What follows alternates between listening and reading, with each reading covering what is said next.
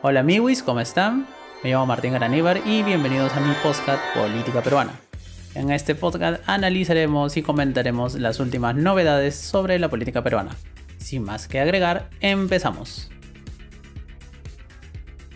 En el episodio de hoy damos inicio a una nueva mini temporada que va a explicar en sencillo, en facilito, para que todo el mundo lo entienda por qué la democracia peruana actualmente ya no es una democracia plena al 100% como lo dicen todo el mundo y todos los académicos y por qué, como dice la popular frase de las protestas, esta democracia ya no es democracia. Vamos a hacer una serie de tres episodios en el que vamos a explicar punto por punto el por qué hemos llegado a eso, ¿no? Y las razones fácticas. En este primer episodio vamos a hablar sobre la Policía Nacional del Perú a propósito de esta nueva propuesta, bueno, no tan nueva porque lo pusieron en fiestas patrias, de la nueva propuesta de creación de una nueva categoría de la Policía Nacional, la Policía del Orden y la Seguridad. Entonces, ¿por qué se crea esto? ¿Esto está bien? ¿Vale la pena? ¿Por qué van a externalizar el servicio, por así decirlo? ¿Por qué lo hacen ahora? ¿Qué rol cumplen las Fuerzas Armadas y la Policía Nacional para, en la política represiva del régimen? ¿Cómo se engloba todo esto dentro de la nueva cara represiva del régimen? Y eso lo vamos a explicar a continuación. Así que sin más que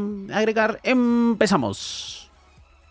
La hora de la gran pregunta que todo el mundo tiene es ¿qué es esta policía? ¿no? Entonces para esto nos tenemos que remitir al proyecto de ley obviamente que presentó el Ejecutivo y aquí aparece título segundo artículo número 5 Naturaleza y funciones de la Policía del Orden y la Seguridad. Y ahí lo dice bien claro, la Policía del Orden y la Seguridad constituye una nueva categoría dentro de la Policía Nacional del Perú pero no forma parte de la carrera policial. ¿Esto qué significa? Que esta nueva policía, sus nuevos agentes, son parte de la policía sí, pero no forman parte de la carrera policial. Eso significa que no pueden ascender. De hecho, el vínculo, como lo explica aquí también en, el proyecto de ley que envió el Ejecutivo, es un vínculo contractual que se hace por tres años, renovable tres años más. Entonces, ¿esto qué significa? Que la policía, más o menos, lo que está buscando ahorita no son, digamos, oficiales o oficiales que puedan hacer una carrera dentro de la policía, sino más que nada está buscando, digamos, mano de obra relativamente barata que salga a patrullar las calles, porque el proyecto de ley lo dice, tiene funciones para uso de la fuerza, pero no tienen funciones administrativas ni, ni ningún otro tipo.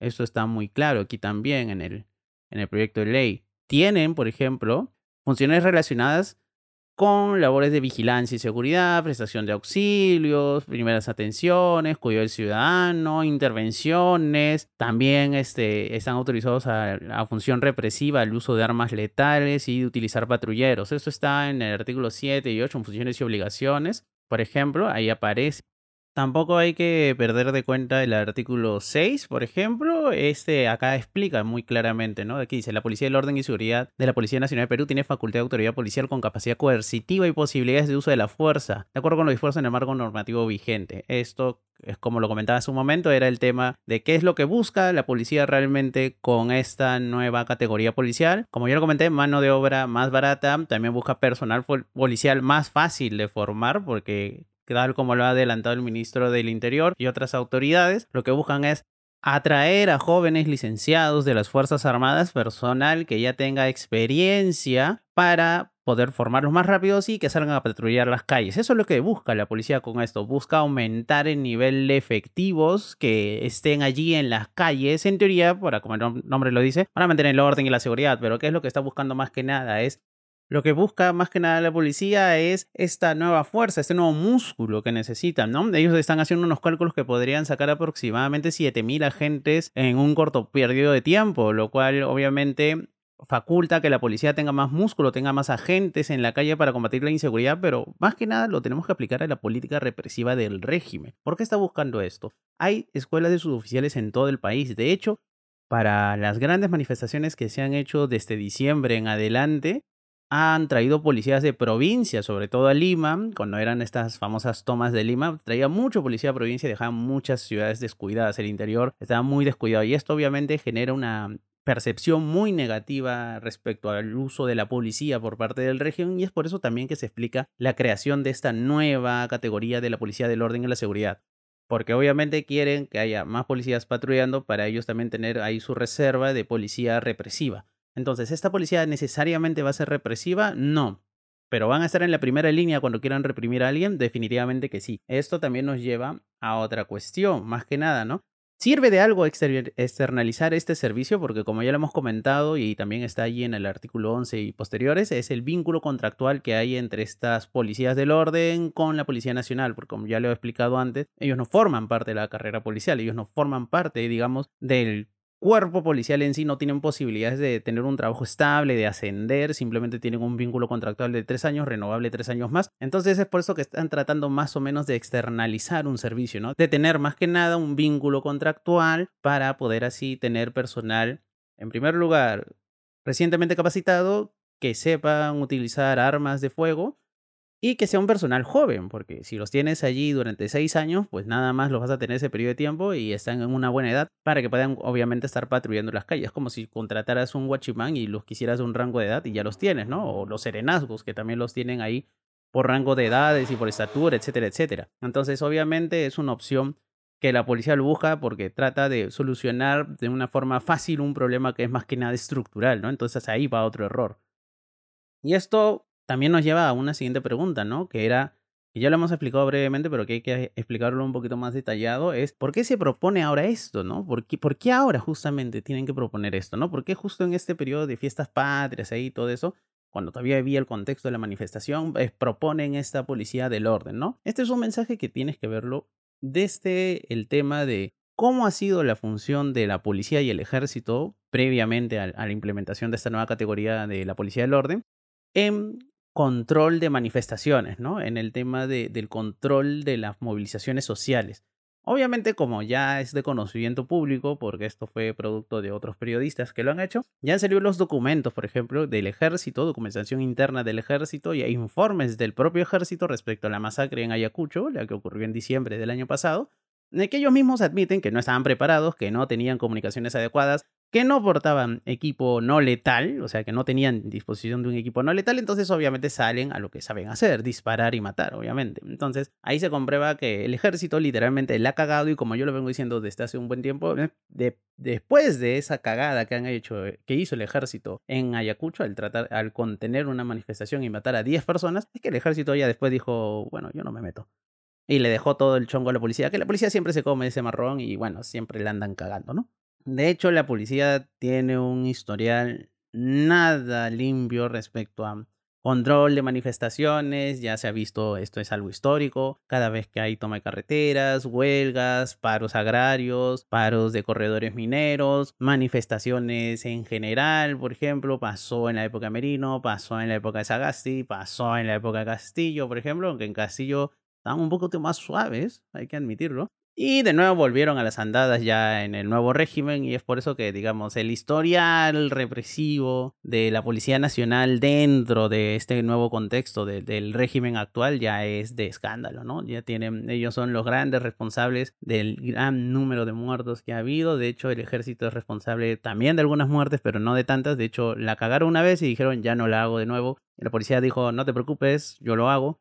Y obviamente como se siente con mucha impunidad es que están realizando todo este tipo de actuaciones, porque de hecho, si también como es de conocimiento público, la investigación de la Inspectoría de la Policía Nacional respecto a la muerte del manifestante que ocurrió en Lima, ya la han archivado, por ejemplo.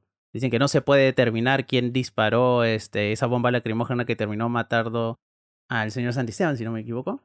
Y este, dijeron, bueno, como no se puede, pues no se puede, ¿no? A pesar de que hay imágenes, hay videos, hay fotografías, ¿no? O sea, de hecho hay varios periodistas que han hecho una cronología de la muerte de Víctor Santisteban, por ejemplo, pero no, no se puede, ¿no? Y ahí la inspectoría se ha cerrado y es como que una vergüenza, ¿no? Por eso digo, se sienten con mucha impunidad. Y justamente quieren crear esto para también después hacerse los locos a futuro. ¿Y esto cómo se explica? Porque uno puede decir, pues, oye, pero eh, al final de cuentas, esa gente es parte, ¿no? De la estructura policial. Sí y no, son digamos, temporales, ¿no? O sea, en teoría reciben órdenes de superiores, que sí son gente con comando policial, por ejemplo, que sí respetan en teoría todas las instrucciones de la policía, que también están capacitados en el manejo y respeto de los derechos humanos, pero el manejo y respeto de los derechos humanos de la policía actualmente deja mucho que desear, entonces no sé cuánto los van a formar estas personas realmente, esa es una gran pregunta. Y lo otro también que tienes que ver es que es muy fácil tratar de zafar cuerpo cuando tienes un servicio, digamos, parcialmente externalizado, ¿no? ¿Por qué? Porque estas personas, si bien son formadas, en teoría, por la policía, tienen solamente un vínculo contractual con la policía. Entonces es muy fácil tratar de alegar y que un capitán un comandante, por ejemplo, diga, yo di unas instrucciones, pero el tío se fue por libre, entonces hizo lo que le dio la puta gana. ¿No? Obviamente no resulta al final, en un proceso penal no va a funcionar eso de mucho. Por ejemplo, la última persona que trató de alegar algo del yo no sabía nada terminó 25 años presa. Bueno, sigue presa hasta ahorita, menos mal. Y es como que por eso es que digo, esto es peligroso, ¿no? Esto por eso digo, no es coincidencia que sea lanzadora, no es coincidencia que justo cuando ya están saliendo los destapes y las investigaciones, y la fiscalía parece que se está poniendo las pilas, hay mucha presión externa, porque aunque no lo crean, hay muchísima presión externa a nivel de del sistema interamericano de derechos humanos, del sistema de Naciones Unidas de Derechos Humanos. Hay mucha presión sobre el Perú para investigar lo que pasó, sobre todo las masacres de, de Ayacucho y de Juliaca, por ejemplo, el alto número de muertos que hubo en el primer pico de protestas que fue de diciembre a marzo aproximadamente. Entonces, se está investigando todo eso y hay mucha presión y ya la fiscalía está avanzando a pocos y por eso es muy fácil tratar de quitar el cuerpo y decir, ¿sabes qué? Queremos esta policía, ¿sabes qué? Es una forma fácil de conseguir nuevos agentes, ¿sabes qué? Es una forma también económica de conseguir agentes, porque aunque no lo crean a estos nuevos policías, según el proyecto de ley, le van a pagar aproximadamente 2.500 soles, son más baratos que un suboficial. Por ejemplo, se forman en menos tiempo y según los mismos cálculos de, bueno, que hay en el proyecto de ley, ¿no? Lo que el Ejecutivo ha estimado es que aproximadamente no van a gastar tanto dinero, dicen este año se gastará 46 millones de soles, el siguiente año, en el 2024, se va a gastar 140 millones de soles. Y eso va a hacer de que se formen aproximadamente casi 5.000 eh, oficiales de seguridad y orden, que es gente que va a estar en las calles, más que nada patrullando, ¿no? O sea, ellos tienen una labor simplemente de vigilancia, no de investigación, no tienen funciones administrativas. Entonces es una forma sencilla que tiene el régimen para, obviamente, tener más tombería, para tener más músculo, para poder controlar la situación, porque el mismo régimen estima, y eso obviamente no sale en el proyecto de ley, esto ya son opiniones personales, ese análisis que uno hace, es que las protestas sociales van a continuar, ¿no? Van a no es que van a ser continuas, pero tienen, digamos, periodos de tiempo, ¿no? Cada cierto tiempo sale algo desde el Ejecutivo, desde el Congreso, que hace que la población se movilice, por ejemplo, en las últimas movilizaciones, como todo el mundo se habrá dado cuenta, en las últimas movilizaciones, en la última estas que hubieron en julio, le a marchar literalmente perro, gato y pericote porque ya está, ya hay, ya hay digamos, un mínimo común de entendimiento entre diversas fuerzas políticas, sean de izquierdas, de centro, y ya ves marchando a gente, por ejemplo, que ha sido, mm, que es muy este, castillista, por así decirlo, junto a gente del Partido Morado, cuando al inicio, cuando empezaron todas las revueltas, era ni uno ni otro quería marchar juntos, ¿no? Entonces ya, ya estás viendo que hay, digamos, sectores más de centro, más este, urbanos, caviares, si le quieres decir así, que ya están marcan, marchando con sectores que han estado desde el día uno marchando. Entonces, obviamente, esto también despierta las alarmas del régimen porque se ha, y se ha visto también durante las marchas en julio que ha habido más represión, eh, o sea, pero es una represión ahora un poco más inteligente, fue, no fue tanto a lo bruto. Entonces, obviamente, para buena suerte no hubo ningún muerto, menos mal, pero obviamente la, represión sigue, han llevado más policías y eso es lo que molesta mucho a la ciudadanía, como le decía al inicio, ¿no? ¿Por qué sacan esto ahora? Porque necesitan, digamos, un músculo, digamos, necesitan un cuerpo policial que sea exclusivamente para reprimir manifestaciones. Esto lo que está tratando de hacer es conseguir más tombos, por así decirlo, más policías de a pie que puedan estar patrullando las calles y la forma más fácil y barata, por así decirlo, de hacerlo es creando esta nueva categoría con contratos temporales. Entonces, con esto la policía va a dar esa falsa sensación de que no deja abandonada a la ciudadanía para reprimir a la gente, porque eso es algo que se critica muchísimo ahora. De hecho, hay muchos videos que circulan en internet de cuando había esto de, de finales de julio, ¿no? En las manifestaciones, claro, habían 10.000 policías en el centro de Lima y había gente que le robaban más en otras zonas de Lima y claro, cuando la gente decía, oiga señor, le han robado y dicen, sí, pues, porque claro, todos los policías para reprimir a la gente sí hay un culo de tombos y para cuidar las calles no hay nadie, pues entonces obviamente eso juega muy en contra del régimen y el régimen lo que busca con esto, más que nada, es este articular una nueva policía, un nuevo brazo, digamos, que sea más operativo, más coercitivo, que tenga más, eh, que esté más en la calle y, por diversos motivos.